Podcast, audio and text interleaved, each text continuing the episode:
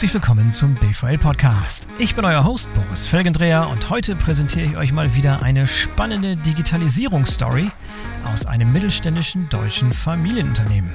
Mein Gast ist Max Meister, der zusammen mit seiner Schwester den B2B-Großhändler Ludwig Meister aus Dachau in dritter Generation führt. Max ist zwar Geschäftsführer des Unternehmens und trägt somit viele Hüte, aber seine wahre Leidenschaft sind die Logistik und die Supply Chains seines Unternehmens und die Supply Chains seiner Kunden. Das werdet ihr gleich erleben. Ich wünsche euch viel Spaß.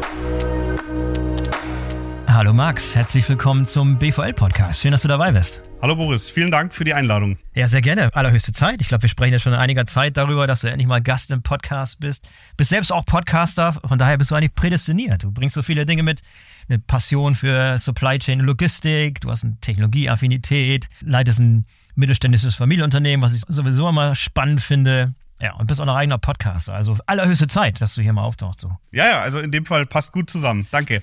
Ja, mal sehen, was wir alles, alles auf der Uhr haben, was wir alles so heute an Themen uns vornehmen können. Ich habe in meiner kleinen Einladung eben schon ein bisschen was über dich erzählt, aber vielleicht tauchst du noch ein bisschen tiefer ein. Ich habe erklärt, dass du also Geschäftsführer bist, ein Familienunternehmen, dritte Generation, B2B-Großhandel. Da musst du vielleicht mal erklären, was das genau heißt, was das konkret heißt, damit Leute sich darüber was vorstellen können.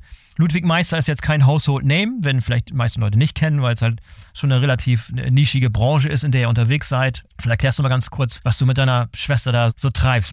Also, ähm, bisschen Kontext. Also, äh, Familienunternehmen, ich leite das zusammen mit meiner Schwester, jetzt in der dritten Generation. Mhm. Wir haben äh, so knapp 300 Mitarbeiter, 130 Millionen Euro Umsatz und wir sind ein technischer Großhandel. Das heißt, wir verkaufen Industrieprodukte wie Kugellagerdichtungen, Klebstoffe Mhm. Und ähm, das verkaufen wir einmal äh, als Ersatzteile in die Industrie, aber auch äh, in den Maschinenbau, wo unsere Produkte wirklich verbaut werden. Und jetzt hast du gesagt, Ludwig Meister ist nicht so bekannt, das ist richtig. Aber ähm, das versuchen wir ja auch bisschen zu ändern. Also äh, das, mhm. äh, das, sind wir, äh, das versuchen wir, äh, ja, sag ich mal, bekannter zu machen. Aber äh, unsere Branche äh, heißt ganz geschwollen Produktionsverbindungshandel. Und äh, im Endeffekt ist es so, wir kaufen von den Herstellern ein, also SKF, Scheffler, wie sie alle heißen, und ähm, verkaufen dann in kleineren Portionen die äh, Industrieprodukte weiter. Klassische Kunden von uns vielleicht ist äh, Verpackungsindustrie, Medizintechnik, Maschinenbau, also äh, ganz breit gestreut. Deswegen sind wir, glaube ich, auch ein ganz guter Indikator für die wirtschaftliche äh, Ausgangslage oder aktuelle Situation in Deutschland weil mhm. unser Hauptmarkt ähm, ist Deutschland, Stand heute, ja. Ja, interessant, diese, diese Zwischenrolle. Also das heißt mit anderen Worten, dass so die großen Automotive-OEMs beispielsweise, die würden direkt von SKF, die würden direkt von Schaeffler kaufen, aber es gibt nochmal so ein kleineres Segment von kleineren Mengen wahrscheinlich, also Medizintechnik, Maschinenbau, die dann eher kleinere Mengen abnehmen oder was ist das Kriterium, das jemand anwendet, über euch als Großhandel zu gehen versus direkt mit den Herstellern zu arbeiten? Also da triffst du eigentlich schon den ersten Knackpunkt. Also Stand heute sind unsere Wettbewerber ganz oft gar nicht andere Händler, sondern die Hersteller direkt. Ja. Mhm. Und ähm, also jetzt ein großer OEM-Kunde von uns, der macht auch drei Millionen Euro Umsatz, also nur um ein Gefühl davon äh, zu bekommen. Und äh, das Kriterium ist, wenn, wenn du jetzt halt, äh, ein OEM bist, der zwei verschiedene Teile braucht und davon 100.000 im Jahr, dann ist es wahrscheinlich nicht sinnvoll, über einen Großhändler zu kaufen. Ähm, wenn du jetzt halt aber 100, 200 Teile brauchst und davon vielleicht 10 bis 50.000 Stück im Jahr, also Kugellager beispielsweise, dann kann das durchaus Sinn machen, äh, über einen Großhändler zu beziehen. Und jetzt ist es aber so, äh, ich möchte oder wir wollen uns anders äh, positionieren, weil wir versuchen eben äh, durch Dienstleistungen äh, wirklich einen Mehrwert für den Kunden zu bieten. Also unser Anspruch ist schon, dass bei uns auch der ein oder andere äh, Großkunde einkauft, der in anderer Situation vielleicht beim Hersteller eher kaufen würde. Aber weil er sagt, der Service von uns ist so gut, da ist er auch bereit, ein bisschen mehr zu bezahlen, dann ähm, kauft es über uns. Da kommen wir aber sicher später noch dazu. Ja, verstanden. Aber du hast ihm gesagt, eure Kunden, Pi mal Daumen, so im Schnitt drei Millionen Umsatz, relativ. Das ist äh, im, im, Im Schnitt wäre es schön. Äh, also das ist äh, unsere drei größten Kunden machen äh, jeweils so äh, zwischen zwei und äh, drei Millionen. Okay, okay. wir haben ganz viele, die machen äh, 10.000, 5.000 Euro Umsatz. Das ist, ist eine ziemliche, ziemliche Spreizung, ja. Okay, denn aber das ist gut für, für Verständnis. Das ist also schon kleinere, kleine Unternehmen, KMUs, so. Genau, also beides, ja. Ja, und du sagst größtenteils in Deutschland. Das heißt, in auch Süddeutschland oder auch angrenzend irgendwie Holland, äh, Österreich, Schweiz, sowas? Wir haben ein bisschen Umsatz auch im europäischen Ausland, aber das, der mhm. größte Teil ist in Deutschland. Und äh, unter uns gesagt, äh, wir haben auch keinen wahnsinnigen Marktanteil. Und dementsprechend ist da noch genügend Platz äh, zum Wachsen. Das ist mhm. zumindest mhm. unsere Überzeugung. Und wir wollen lieber in einem Markt stark sein, als äh, äh, in fünf verschiedenen irgendwie äh, nur, auf Bayerisch sagt man, umeinander wursteln. Ja, okay. Und ist denn der Markt, den ihr betreibt, ist es allgemein so sehr, sehr aufgesplittet, sehr, sehr fragmentiert oder gibt es da ein paar große dominante Player, die da im Markt unterwegs sind? Äh, da gibt es ein paar dominante Player. Ähm, ich würde mal sagen, wir sind so irgendwo äh, Top 5-isch, sage ich immer. Es okay. kommt ein bisschen auf den äh, Produktbereich an, den man dazu im Vergleich heranzieht. Aber ich sag mal, die größeren Wettbewerber von mir oder von uns, äh, die sind dann doppelt und dreimal so groß. Also das äh, ist, hm. sind, sind auch nochmal ganz andere Umsatzregionen. Aber das ist auch ehrlich so, also kein Marketing-Spruch, sondern ich gucke da nicht mehr so drauf. Ich habe äh, mhm. in meiner Unternehmerkarriere sehr lange immer geschaut, wer hat welches Marketing und wer bietet was an. Und ich habe überhaupt nicht mich darauf konzentriert, äh, was kommt wirklich an Leistung beim Kunden an.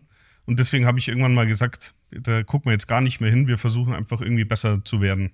Ja. Hat sich denn die, diese Branche und auch das Wettbewerbsumfeld in den letzten Jahren, seitdem du das Unternehmen leitest, grundlegend geändert oder ist es relativ stabil geblieben? Also es gibt eine Konsolidierung, dass praktisch die großen Händler andere aufkaufen. Mhm. Ähm, es gibt nicht so viele Insolvenzen, also es scheiden wenige aus. Ähm, deswegen, der Markt ist immer noch stark äh, fragmentiert. Äh, gibt es also insgesamt glaube ich, gibt es 900 äh, Produktionsverbindungshändler in Deutschland. Also jede Menge. Produktionsverbindungshändler, ja. Und du sagst, es gibt wenige, die ausscheiden, das ist schon mal interessant. Aber es gibt einige, die aufgekauft werden, weil sie wahrscheinlich irgendwie, könnte strategischer Aufkauf sein, könnte aber auch irgendwie sein, dass sie gerade ein Target sind, weil es nicht so gut läuft. Bei denen, bei denen es nicht so gut läuft, was haben die falsch gemacht? Was ist ein typischer Fehler, der in der Branche passiert? Also ich glaube, dass ähm, wenn man wenn man meint, dass man praktisch das Thema Digitalisierung, dass das nicht so wichtig war, weil man so einen guten Draht hat zu den Kunden und die rufen schon an, das ist aus meiner Sicht schon eine echte Gefahr. Also der, da geht es auch gar nicht übrigens um den Webshop. Der Webshop spielt mhm. für, für unsere Firma auf umsatztechnisch keine so große Rolle, aber als äh, Self-Service und Kundencockpit, sage ich mal, ist es extrem wichtig. Und ähm, ich glaube, wenn man diese Trends alle äh, verpasst hat, dann ist es schon, schon schwer.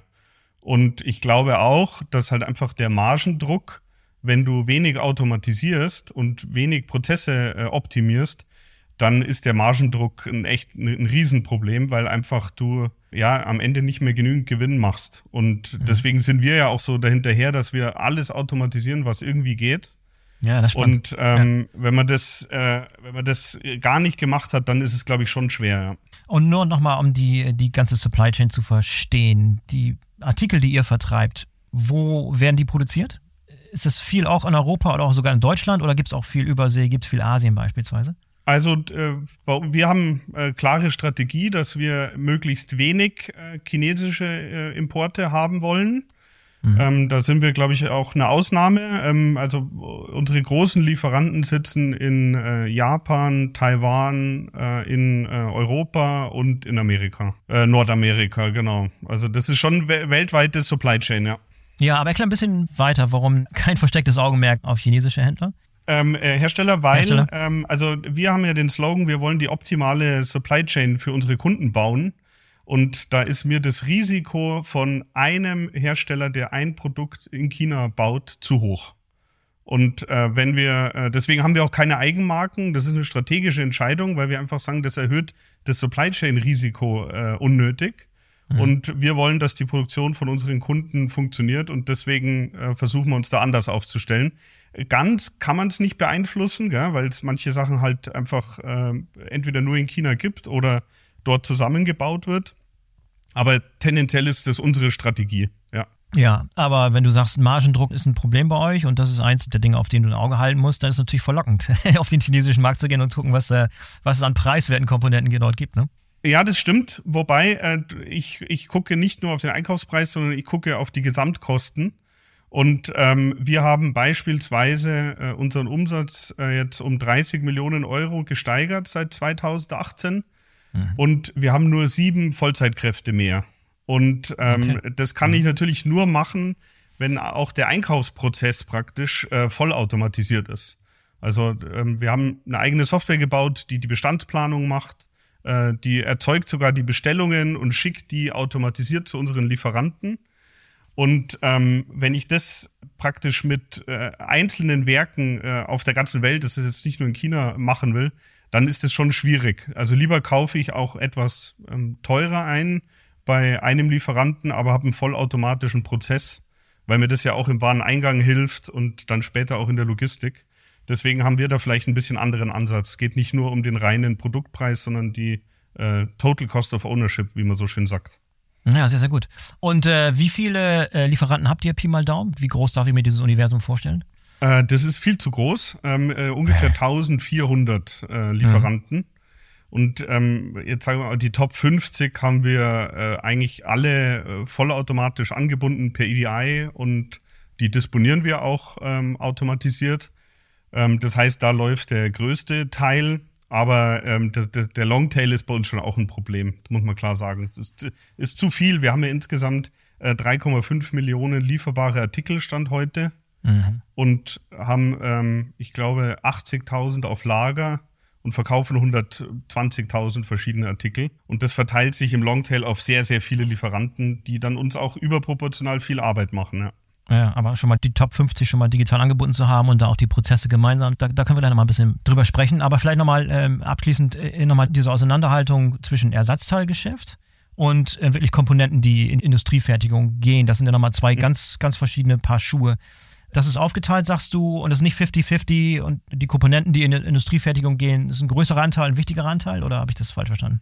Ähm, das ist heute ein wichtigerer Anteil. Ähm, also muss man vielleicht sagen, wo wir herkommen. Also vor zehn Jahren äh, hatten wir 75 Prozent, wo wir in die Instandhaltung geliefert haben. Mhm. mhm. Und weil dieses Geschäft aber meiner Meinung nach strategisch auch äh, stark bedroht ist von Marktplätzen, äh, Alibaba und Co., äh, haben wir entschieden, haben gesagt, wir konzentrieren uns auf den Maschinenbau. Und heute machen wir 70 Prozent Umsatz ungefähr mit äh, OEM, also Original Equipment Manufacturing oder Manufacturer. Mhm. Und ähm, wir, wir können beides. Ich bin auch total happy über den Instandhaltungsumsatz, aber ich bin auch froh, dass sich der andere Umsatz so gut entwickelt hat. Mhm. Und dieses Instandhaltungsgeschäft, das hat nochmal andere Vertriebskanäle. Habt ihr da beispielsweise so Serviceunternehmen und so weiter, die dann äh, sozusagen nochmal dazwischen hängen? Nee, aber äh, tatsächlich haben wir da andere Kunden. Also da haben wir teilweise auch Dienstleister als Kunden, die dann bei den äh, Anlagenbetreibern die Produkte einbauen. Aber ähm, das ist schon so. Also wir hatten früher natürlich auch sehr viel Papierindustrie beispielsweise. Ähm, und das ist ja ähm, einfach ein, ein sinkender äh, Bedarf. Und ähm, da waren schon die Papierhersteller unsere großen Kunden. Sind auch heute noch große Kunden, bin ich auch dankbar dafür. Aber das hat, hat sich halt einfach gewandelt, das Geschäft. Und wenn, die, wenn dir jetzt ein Kugellager kaputt geht und du brauchst jetzt sofort eins, dann ist das einfach eine ganz andere, eine ganz andere Wettbewerbssituation. Ich schaue im mhm. Internet nach und schaue, wo ich die Verfügbarkeit habe. Ja. Und wir haben zwar hier einen Bestand von über 30 Millionen Euro liegen, aber ähm, tendenziell kann ich da fast nur verlieren gegen äh, die vielen äh, tausenden anderen Anbieter, die es da so gibt. Ja. Deswegen haben wir gesagt, ändern wir unseren Fokus. Ja. ja, das heißt, die Befürchtung, die du damals hattest, als du von dem Ersatzteilgeschäft und dem Instandhaltungsgeschäft weggegangen bist, weil es zunehmend äh, in die Hände von Marktplätzen und so weiter fällt, diese, diese Befürchtung hat sich bestätigt im Nachhinein. Also wir sind ja trotzdem gewachsen. Äh, wir haben es geschafft, äh, als Gesamtfirma zu wachsen und den Umsatz, sag ich mal, ein bisschen äh, umzuswitchen. Also dementsprechend, ich glaube, dass es nicht so negativ gekommen ist, wie ich es äh, befürchtet habe, weil da habe ich wirklich Sorgen gehabt früher. Mhm. Aber ähm, es, es gibt ja sehr erfolgreiche Marktplätze auch in Deutschland und die, die Umsätze, die da abgewickelt werden, sind schon beachtlich. Wir, mhm. wir mischen da ja auch mit äh, als Marktplatzanbieter. Ja, ganz gut äh, zweigleisig zu fahren. Wer weiß, wie sich, woher sich die Reise da entwickelt.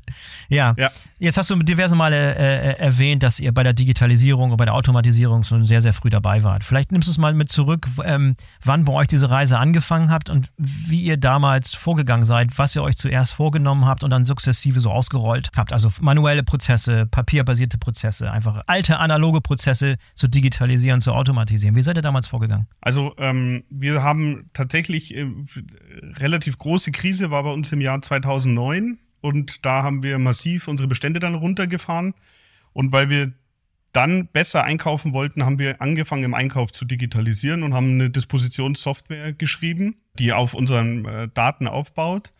Das heißt, und die, die nutzen wir auch heute noch, beziehungsweise verbessern die auch jeden Tag heute noch.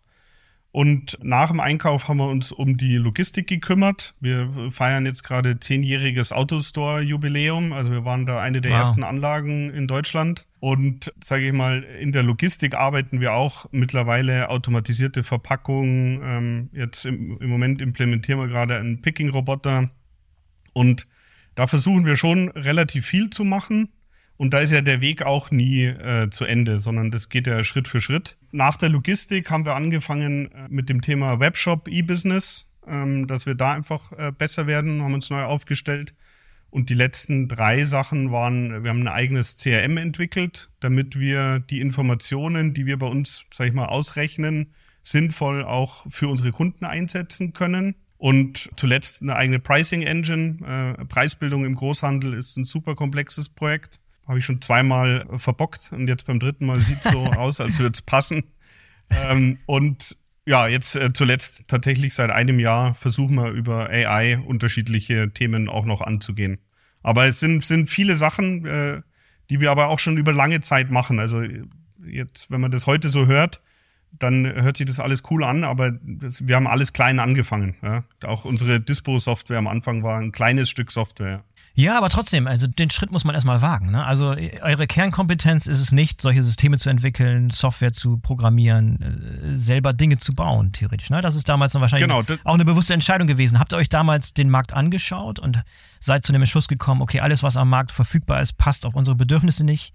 Und selbst wenn wir es anpassen, ist es ein zu großer Aufwand? Oder was war damals der Beweggrund, das 2009 schon selber zu machen, was ein ungewöhnlicher Schritt ist äh, für ein Unternehmen in, äh, in eurer ja. Branche? Ne?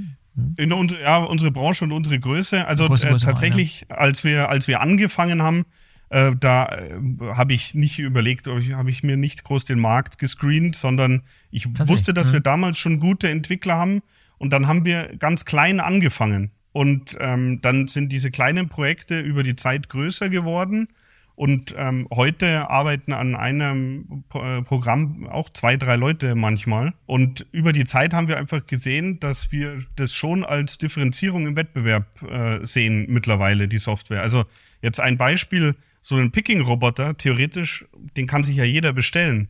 Aber ich bin der festen Überzeugung, wenn du eine gute API an das Robotersystem äh, äh, verbindest, äh, das in beide Richtungen kommuniziert, dann wirst du bei so einem äh, großen Sortiment, wie es wir haben, viel effektiver arbeiten können mit so einem Roboter, als wenn du einfach äh, das Ding hinstellst und sagst, jetzt muss es funktionieren. Also wie geht man mit Feedback um? Was konnte gegriffen werden? Was konnte nicht gegriffen werden? Ähm, wo ist mal was runtergefallen? Also wenn ich alle diese Sachen äh, speichern kann wieder, dann kann ich ja beim nächsten Mal schon besser eigentlich vorschlagen, was soll denn der Roboter eigentlich machen und was ist eigentlich Robopick-fähig. Und deswegen glaube ich, ist äh, eine Software, also wirkliche Softwareentwicklungsfähigkeiten zu haben, ist super wertvoll. Ja, ja, das, das, stimmt zwar alles, aber trotzdem ist es ungewöhnlich. Wenn du, du hast gerade erwähnt, du, ihr habt 300 Mitarbeiter ne, und, äh, und euer Kerngeschäft ist es, Kugellager und Dichtung und Klebstoffe zu verkaufen.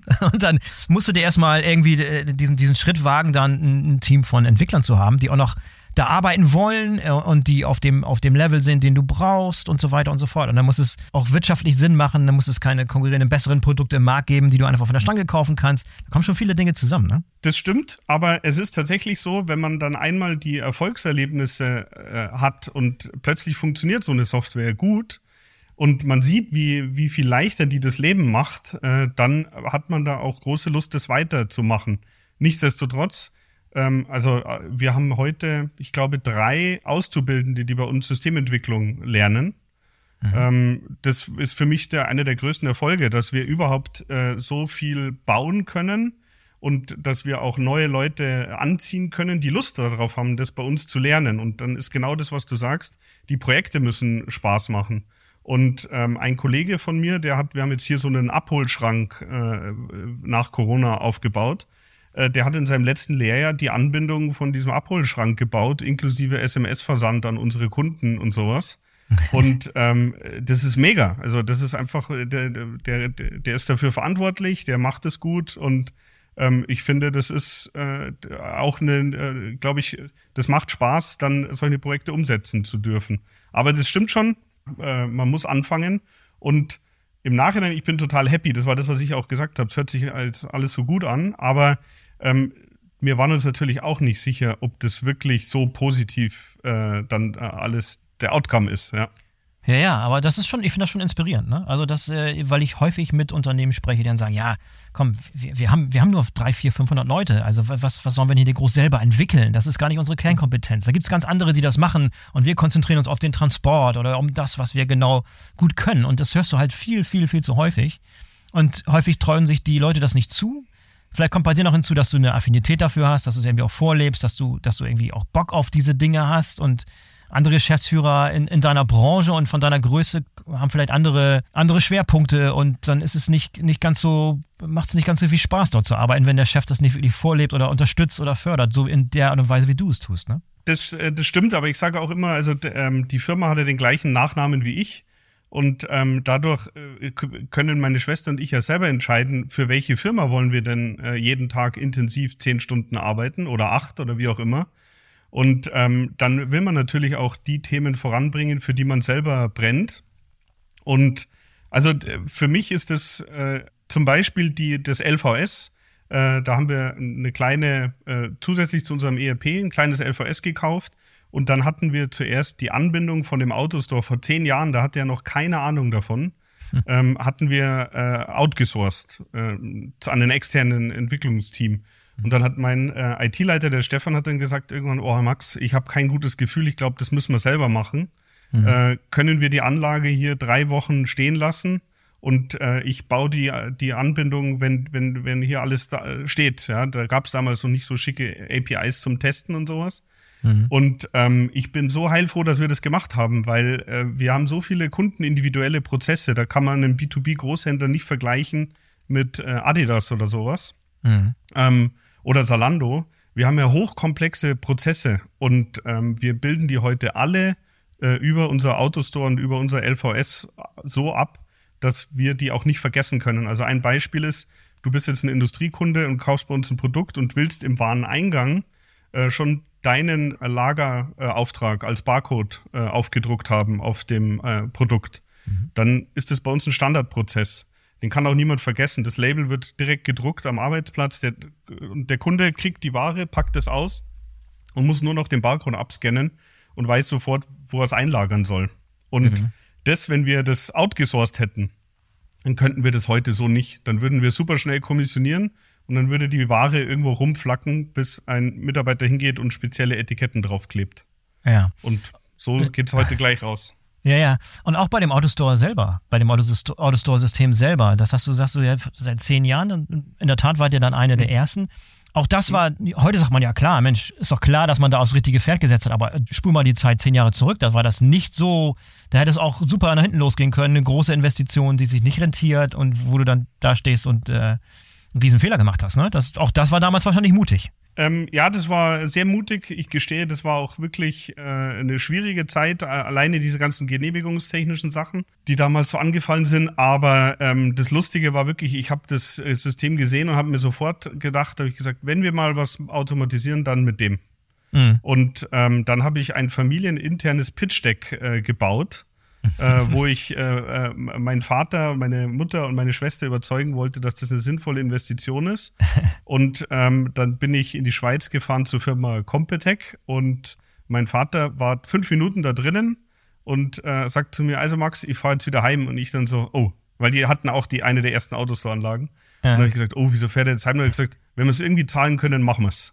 Wow, okay, und, okay. Ähm, das war, ähm, also das, äh, mich hat das Prinzip sofort überzeugt. Und ja. ähm, ich habe gewusst, wir haben so viele B- und C-Artikel, die ganz, ganz selten gehen. Das, das muss irgendwie passen. Und ähm, ja, heilfroh, heilfroh, dass das, äh, dass wir das damals gemacht haben. Und mittlerweile zweimal ausgebaut und weiterhin immer noch auch Flächen hier vorgesehen für den weiteren Ausbau. Also das war wirklich äh, im Nachhinein natürlich ein, ein Glücksfall, aber äh, mhm. ja, mhm. wir, haben's, äh, wir haben nicht gegambelt, sage ich mal. Ja. Gibt es so richtig große Projekte in den letzten fünf bis zehn Jahren, auch gerade Digitalisierung, Automatisierung, die du komplett ins Sand gesetzt hast, wo du sagst, äh, komm, da im Autostore haben wir Glück gehabt, das ne, hat, war eine gesunde, glückliche Fügung, dass alles so gut geklappt hat, aber bei diesem Projekt, da, das war, das ging richtig nach hinten los. Also ich habe zweimal äh, eine, also einmal eine große Pricing-Software äh, gekauft, also halt für sechs oder neun Monate, mhm. äh, die automatisiert äh, Preise berechnen soll. Das hat überhaupt nicht funktioniert, aber das lag echt an mir, weil ich da, äh, das habe ich eigentlich nicht mit dem Vertrieb gemeinsam gemacht, sondern so neben als eigentlich als IT-Projekt. Mhm. Also klassisches Learning, das war ein IT-Projekt, aber eigentlich war es ein Vertriebsprojekt. Und ähm, dann habe ich die ganze Software, äh, sage ich mal, anderthalb Jahre später nochmal äh, versucht, nicht nachzubauen, aber auf uns anzupassen und neu zu bauen. Und das hat auch nicht funktioniert, ähm, weil mhm. da war, äh, das, das, die, die waren beide nicht gut. Ähm, ansonsten ähm, wirklich große, große Themen, wo es äh, wirklich überhaupt nicht funktioniert hat, fallen mir jetzt sonst eigentlich nicht ein. Aber es gibt sicher viele, viele kleine. Aber das, die, diese beiden Pricing-Anläufe, die waren relativ teuer, ja. Okay, dann lass mal ein paar Erfolgsprojekte sprechen, gerade was auch mit Supply Chain Logistik zu tun hat. Das ist, wie gesagt, äh, eins deiner Spezialgebiete, das ist ein Fokusthema bei dir, interessanterweise. Es gibt ja auch andere Geschäftsführer, die ganz andere Schwerpunkte setzen und dann entwickelt sich das Unternehmen auch in eine ganz andere Richtung. Und was bei hinten rauskommt, ist was ganz anderes. Ist bei dir schon sehr, sehr speziell. Was ähm, hältst du für die größten, wichtigsten, ähm, innovativsten Projekte, die du im Bereich Logistik, Supply Chain gemacht hast? Jetzt mal dem Autostore haben wir jetzt, lass das mal nebenan. Dann fangen wir vielleicht mal kurz mit dem Thema Supply Chain an. Also dadurch, dass wir die Einkaufssoftware selber gebaut haben, haben wir relativ viele Daten. Und wir können relativ gut sagen, wie lang die Wiederbeschaffungszeit für die Artikel, die wir regelmäßig kaufen, ist. Teilweise meiner Meinung nach besser als die Hersteller. Und was wir jetzt gebaut haben ist, also wir haben auf der einen Seite das, äh, die Einkaufssoftware und auf der anderen Seite haben wir ein CRM, wo ich auch automatisiert mit unseren Kunden kommunizieren kann. Und was wir jetzt gemacht haben ist, du musst nichts anderes machen, als regelmäßig bei uns einkaufen. Und dann kann meine Software oder unsere Software ausrechnen, wann kriegen wir ein Problem in der Supply Chain. Und jetzt haben wir viele Artikel, wo die Lieferzeiten ein Jahr sind. Die haben wir dann schon vordisponiert das heißt, wir haben einen relativ guten Blick auf die Versorgungssituation. Und das Ziel ist dann eben, wenn jetzt dieses eine Lager, das wir immer aus Taiwan besorgen, äh, in acht Monaten ausgeht, also wirklich, äh, ich habe nichts mehr da, es, äh, ich könnte dich gerade nicht beliefern, dann erzeugen wir automatisiert heute eine Aufgabe, wo drin steht, Max ruft den Boris an und sagt ihm, in acht Monaten kriegen wir hier ein Problem. Was können wir denn heute schon tun? Weil das Gute ist, wenn wir heute tätig werden, dann können wir versuchen, Bestellungen vorzuziehen, äh, andere Hersteller zu kontaktieren. Also dann hat man noch Handlungsfähigkeit. Wenn du mich in acht Monaten anrufst und sagst, Max, ich brauche wieder 4000 Lager, dann habe ich, dann wird alles teuer und dann gibt's immer ein Problem. Und deswegen ist unsere, unser Ziel halt diese, sag ich mal, transparente Supply Chain äh, herzustellen. Und das halte ich persönlich äh, für, für eine der wichtigsten äh, Kombination von äh, Programmen und von Algorithmen, die wir überhaupt gebaut haben. Aber da kannst du mal sehen, wie niedrig da die Schwelle ist, weil letztlich schaut der da nur auf historische Daten. Ne? Das ist sozusagen Step One, was man machen kann.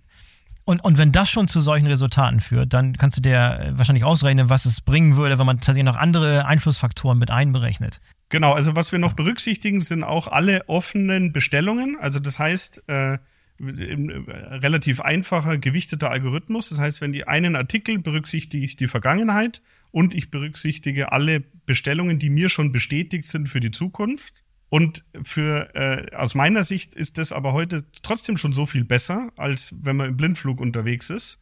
Ja. Manchmal melden wir uns und dann ist es gar kein Problem. Äh, dann ist es okay.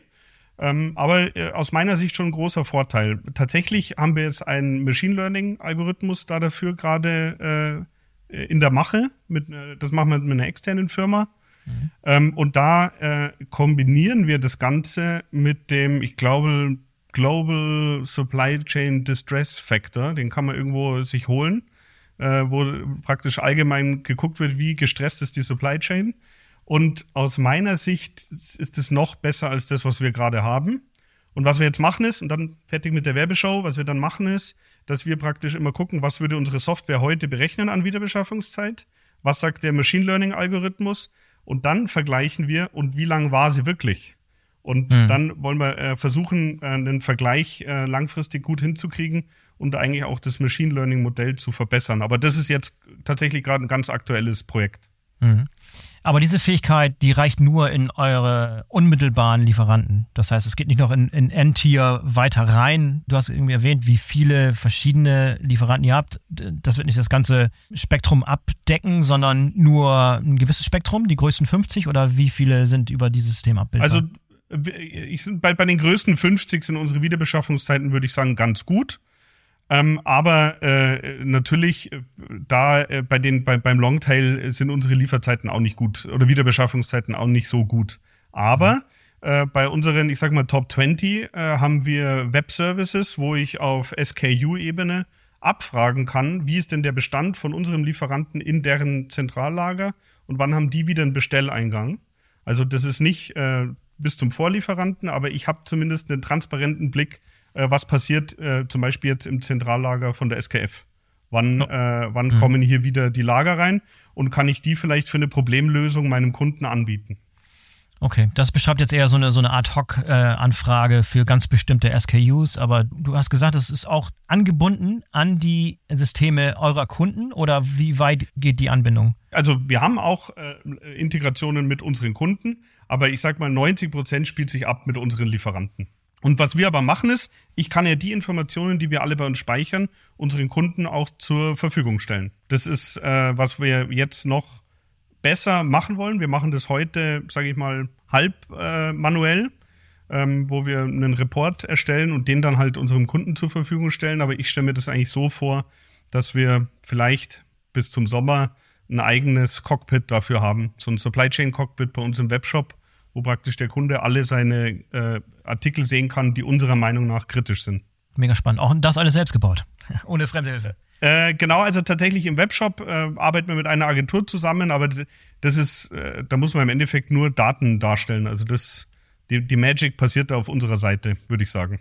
Ja, wenn du das äh, System nochmal so ein bisschen in die Zukunft denkst, wie kann das noch verbessert und ausgebaut werden? Was, was sind die nächsten Schritte, wie du das nochmal auf dem nächsten Level bringst? Also äh, tatsächlich, ich glaube, dass man äh, über ähm, AI, also künstliche Intelligenz, hier äh, noch wirklich Verbesserungen erzielen kann, da wo unsere Daten heute dünn sind. Das glaube ich schon. Ähm, mhm. Aber ich sage mal, wenn, wenn alles Grütze ist, macht es die AI auch nicht besser. Also ich stelle mir das eigentlich so vor, wenn ich das jetzt fünf Jahre nach vorne gucke, dass wir praktisch ein äh, Tool zur Verfügung stellen, wo wir unsere Daten reinpushen und der Kunde kann die zum Beispiel für seine Produktionsplanung nutzen. Mhm. Sowas in der Art stelle ich mir eigentlich mhm. vor, aber das haben wir jetzt noch nicht. Mhm. Wie sieht es eigentlich aus mit, äh, mit den Transporten? Also wenn du sagst, du hast äh, Lieferanten, die kommen aus Taiwan und die kommen aus Japan und, und USA, das sind natürlich schon entsprechende Transportwege und auch da kann einiges passieren, was deine gesamte Planung über den Haufen wirft. Gerade ja, ähm, Suezkanal äh, und Situation im Roten Meer ist, ist, ist, ein, ist ein Beispiel. Ähm, da gibt es ja. viele, viele, viele weitere. Äh, inwieweit ist das abgebildet in euren Prozessen? Wie weit äh, sind beispielsweise Störungen auf den Transportwegen dort abgebildet? Also äh, ich sag mal, äh, genauso wie ein Krieg in der Ukraine, das kann meine Software natürlich nicht vorhersagen. Also ich sag mal, solche Ereignisse, das äh, hat uns dann auch äh, auf dem falschen Fuß erwischt und dann da mussten wir relativ viel manuell abfragen dann bei unseren Lieferanten und wir können dann schon relativ schnell, äh, sage ich mal, Sicherheitsfaktoren äh, nachpflegen, ähm, wo wir dann einfach sagen, Transport dauert halt äh, jetzt drei Wochen länger. Jetzt muss man dazu sagen, wir planen ja in der Regel sowieso ähm, unseren Bestand teilweise ein halbes, ein Dreiviertel Jahr oder ein Jahr im Voraus. Wenn das dann mal eine Woche später kommt, das ist nicht immer sofort, äh, bedeutet nicht sofort eine Produktionsunterbrechung beim Kunden. Ja. Mhm, ähm, okay. Aber also mit Sicherheit gibt's da noch äh, genügend Optimierungspotenzial. Also ähm, auch hier, äh, wenn einer der Hörerinnen oder Hörer äh, eine Idee hat, ich freue mich immer, einfach bei LinkedIn äh, anschreiben, weil ähm, ich sag mal, zum Verbessern gibt's immer was. Be careful what you ask for. Nicht, dass deine Inbox gleich überschwemmt wird mit, mit, mit, mit Anfragen. Ja, aber mega, mega spannend. Ja, noch, gibt es noch weitere interessante Dinge im Bereich Logistik? Und lass uns Intralogistik und, und Transportlogistik nochmal beides getrennt betrachten. Ich weiß, dass Transportlogistik ist größtenteils wahrscheinlich ausgelagert, ausgesourced zu Dienstleistern, aber trotzdem gibt es da wahrscheinlich auch noch interessante Innovation. Lass uns aber erstmal beim Thema Intralogistik bleiben. Pickroboter hast du vorhin erwähnt. Ist das das nächste, was du, was du gerne mal porträtieren möchtest, was es damit auf sich hat? Genau, also da ist es tatsächlich so, was wir jetzt machen ist, wir haben äh, ja auch immer halbleere Autostore-Behälter. Die waren vielleicht mal ganz voll, aber da haben wir einen Teil abverkauft. Und um die Volumennutzung zu erhöhen, haben wir jetzt äh, einen äh, Pickroboter da äh, installiert, der praktisch aus der halbleeren Kiste die Einzelteile rausnimmt und in unterteilte Kisten reinlegt. Mhm. Das äh, hört sich jetzt so an, als wäre das überhaupt kein sinnvoller Case für einen Roboter, aber äh, für uns schon, weil äh, nicht jeder Pick sofort äh, einen Fehler verursacht beim Kunden äh, im Worst Case, sondern das ist einfach relativ weit weg vom Kunden. Wir können das in Ruhe machen. Wir können da lernen, wir können die API optimieren, wir können den Picker äh, optimieren und äh, die Idee ist jetzt eigentlich, dass wir langfristig gesehen praktisch immer äh, aus der halbleeren Kiste einen Teil rausnehmen und dann legen wir es auf eine Waage und dann nimmt das raus und dann legt das ins unterteilte Fach, damit wir einfach noch mehr Stammdaten von den äh, Artikeln, die wir bei uns in der Logistik haben, haben. Weil ähm, das muss man vielleicht noch erklären die Stammdaten, die wir von unseren Lieferanten bekommen, die sind teilweise sehr schlecht. Wir haben sogar Lieferanten, wo wir nicht mal ERN-Codes haben oder ähnliches. Und weil wir versuchen wollen, sehr wenige Fehler zu unseren Kunden zu schicken, müssen wir halt Prozesse drumherum bauen. Mhm. Und äh, einer davon äh, ist jetzt eben der, der Pick-Roboter. ja, der lernt dann halt über die Zeit, äh, den Artikel kann ich greifen, der wiegt so und so viel.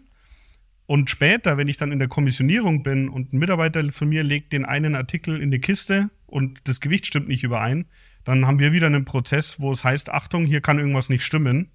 Ähm, bitte äh, nochmal Vier-Augen-Prinzip oder ähnliches. Und langfristig wollen wir natürlich äh, das Picken auch automatisieren. Aber wir fangen jetzt mal an und lernen erstmal das, bei uns heißt Verdichten gerade, ja. Das ist aber clever. Das ist ja wie so eine Art, so, so, ein kleiner Praktikant, der da, der da mithilft, der so in so einem Bereich mitarbeitet, wo es nicht ganz äh, mission critical ist und, und so ein paar, paar Erfahrungen sammelt dort, dort lernt aber gleichzeitig eine sinnvolle Tätigkeit macht. Also beides äh, genau. in, in, Verbindung, ja. Und ähm, was ich halt mega spannend finde, ist, äh, äh, der hat auch so ein Large Language Model drinnen. Das heißt, man kann okay. den auch fragen, was siehst du hier in der Kiste? Ähm, wie, also äh, was ist das? Und ich probiere seit so drei Monaten mit ChatGPT, äh, versuche ich so, was kann ich denn im Wareneingang, was könnte ich da denn automatisieren? Ja, dann sage ich halt so ein Prompt, du arbeitest bei uns im Wareneingang, du bist mega genau äh, welcher, welcher äh, Artikel liegt hier, wie viele Stück sind es. Und dann kann man dem ja auch beibringen, wie die Lagerplatznummerierung ist und sowas. Also das ist äh, das tatsächlich die Nutzung von Bildern in der Logistik machen wir noch nicht viel, aber das denke ich ist eine der nächsten größeren äh, Innovationen, die bei uns kommen wird. Wie das die ausschaut, weiß ich nicht. Aber das ist mega spannend. Ne? Also die, die Tatsache, dass die Technik inzwischen da so viel große Fortschritte macht, äh, zu erkennen, was in solchen, in solchen Videos passiert oder auf Aufnahmen zu sehen ist und das auch noch artikulieren kann, in, in, in Sprache umwandeln kann, Kontexte verstehen kann, das ist mega, mega spannend, gerade für die Logistik. Ne? Ja, absolut. Und ich finde, dass die Qualität heute schon, äh, also einfach, ich habe halt, ich bin im Wareneingang und dann habe ich halt einfach zehn Kisten äh, die ins Autostore reinfahren, fotografiert mit meinem Handy, habe es bei ChatGPT hochgeladen und habe mal geguckt, was würde er denn verbuchen.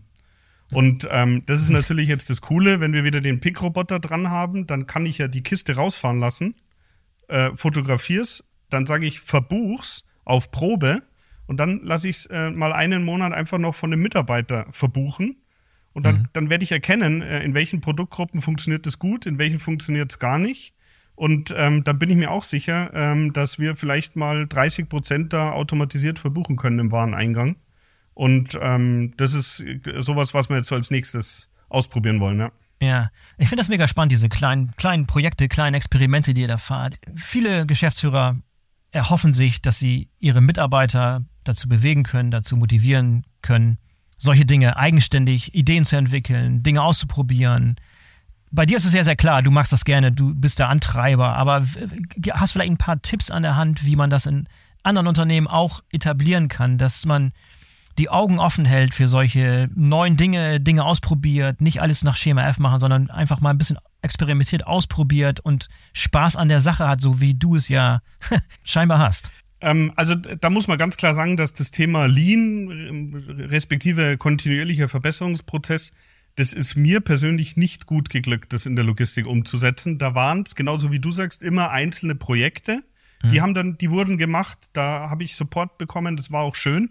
Aber ähm, es ist ja noch viel mehr Potenzial drinnen, wenn es wirklich die Mitarbeiter machen. Und da kann ich jetzt äh, äh, meinen Kollegen, den Matthias Dambach, der leitet bei uns die Logistik hier, nur loben. Äh, der hat zusammen ähm, mit einem, äh, meiner ehemaligen äh, Diplomarbeitsbetreuerin äh, so einen Lean-Kurs gemacht. Und ähm, wirklich, das funktioniert und mega spannend. Ähm, das, also in dem Fall, ich schicke dir gerne den Link von dem Podcast, den ich, da habe ich einen eigenen Podcast dazu aufgenommen. Mhm. Ähm, weil nämlich äh, das, das Thema KVP, das lebt so stark davon, wie man die Leute begeistert bekommt. Und zwar nicht nur die, die Führungskräfte, sondern auch die Mitarbeiter selber. Mhm. Und ähm, du glaubst gar nicht, was für Ideen da kommen jetzt, halt, wenn die alle zwei, drei Wochen so einen Gemba-Walk machen und sich einen einzelnen Arbeitsplatz anschauen. Und ähm, wenn dann da, wie stolz die Leute darauf sind, wenn dann ihre Verbesserungsvorschläge jetzt umgesetzt werden mhm. und die auch die Zeit bekommen, das zu machen, weil oft muss man ja einen Arbeitsplatz umbauen oder irgendwie eine Lehre bauen oder wie auch immer. Es sind ja nicht immer alles nur Software. Und ähm, das, das kann ich nur empfehlen. Also das ist, ich habe es wirklich, ich habe es mehrfach probiert, ich habe es nicht geschafft. Aber wenn das dann klappt, also das, das Dranbleiben lohnt sich. Das kann ich echt. Das ist nämlich, das macht mir jetzt noch viel mehr Spaß wenn die was, äh, wenn die mir nur noch das Ergebnis zeigen und ich sage, ach cool, auf die Idee wäre ich gar nicht gekommen. Also das, äh, ja, langer Weg. Das klingt so einfach und so logisch, dass man es so machen müsste. Aber trotzdem im Alltag ist es halt die, die Realität, dass man sagt, komm, für so einen Quatsch haben wir keine Zeit, wir sind sowieso unterbesetzt, mach deinen Kram und zieh das durch und, und schau nicht nach links und nach rechts. Und das ist doch die Realität, ne? Das ist viel zu häufig die Alltagsrealität in den meisten Unternehmen. Äh, absolut. Also da gibt's zwei unterschiedliche Ansätze. Der eine ist von Paul Akers, der heißt Two Seconds Lean. Da kriegt jeder Mitarbeiter eine halbe Stunde Zeit, äh, was zu optimieren. Mhm. Das hat bei uns nicht so gut funktioniert. Äh, jetzt ist es wirklich so, dass sich die nicht der Mitarbeiter selber drum kümmert, sondern das, sag ich mal, Gamba Walk Team. Und dann gibt es noch so einen anderen Ansatz, äh, das äh, fand ich auch interessant. Man arbeitet neun Tage ganz normal und am zehnten Tag geht's nur um Prozessverbesserung. Mhm. Ähm, also ich glaube, da muss man für jede, für die, für die eigene Firma den richtigen Weg finden. Aber es lohnt sich total daran äh, weiterzuarbeiten. Wir haben tatsächlich, seit wir das eingeführt haben, wir hatten vor zehn Jahren hatten wir vier Promille Fehler äh, pro, also Position pro Kunde mhm. oder zum Kunden hin und jetzt im, im November hatten wir 0,4. Oh. Und mhm. ähm, das, das, ich hätte mir das nie, nie äh, zu wünschen getraut, äh, dass wir hm. mal so weit runterkommen. Mhm. Weil wir eben äh, wirklich schwierige Produkte verkaufen, die nicht so easy zu verkaufen sind wie mhm. Boxershort blau und gelb. Man lernt nie aus, man lernt nie aus. Ja, äh, gibt es noch interessante, coole Sachen, die du im Bereich Transport machst. Lass uns mal kurz sprechen, euer, euer Setup, ähm, sowohl inbound als auch outbound. Ähm, auch das ist nicht ganz trivial, wenn man sich nur auf die Prozesse innerhalb des Unternehmens konzentriert und komplett den Bereich Transport ausspart. Nicht gut. Äh, erklär mal ganz kurz, wie eure Transportflüsse aussehen. Also das ist tatsächlich ein bisschen schwieriges Thema, weil wir sehr viele verschiedene ähm, Anlieferungsspeditionen haben. Mhm. Ähm, da haben wir eine Anmeldung praktisch und dann wird es auf die Tore verteilt. Wir sind ziemlich platzbeengt hier. Also in, in Dachau ist der Quadratmeter relativ teuer. Deswegen äh, haben wir nicht viel äh, äh Anla an Anlieferungsfläche. Äh, und Anlieferung ähm, heißt hier, also und auch tatsächlich Anmeldung heißt hier, die Lkw-Fahrer kommen an und äh, steigen aus mit ihren Papierdokumenten und gehen in ein Büro und melden sich an? Äh, Stand heute über äh, einfach so eine Gegensprechanlage sagen, von wem die Ware ist. Äh, dann wissen wir in der Regel, wo die Destination bei uns in der Logistik ist. Und so versuchen wir das zu verteilen. Tatsächlich im Outbound haben wir hier in Dachau äh, einen Fahrer, der spezielle Logistiksachen für manche Kunden macht. Aber das wird relativ wenig. Der Großteil geht mit äh, UPS und DHL raus. Ah, okay. Und was man mhm. aber sagen muss, ist, wir haben schon, also äh, einer unserer größten Kunden, da liefern wir wirklich, äh, ich glaube, 60.000 Positionen letztes Jahr in die Slowakei. Das machen wir aber auch mit, äh, mit einem Speditionsdienstleister. Das macht doch Sinn, ja. Also das, dafür, also, dafür ist unsere Volumen einfach zu klein. Okay, aber selbst bei den Komponenten, die in die Produktion gehen und die auch in einer gewissen Regelmäßigkeit geliefert werden, selbst da benutzt ihr Cap-Dienstleister? Ja, das Schöne ist, wenn bei uns ein Karton, der so groß ist, also wie so eine Schuhbox rausgeht, dann ist der durchschnittliche Wert, ich glaube, 360 Euro. Das heißt, okay. wir verkaufen kleine Teile, die äh, ja dann in Summe gesehen, also auf einen Kubikmeter gerechnet, relativ teuer sind. Mhm. Ähm, deswegen, äh, da ist, glaube ich, noch ein ganz gutes Verhältnis. Aber es läuft fast alles über Kurier-Express-Dienste, ja.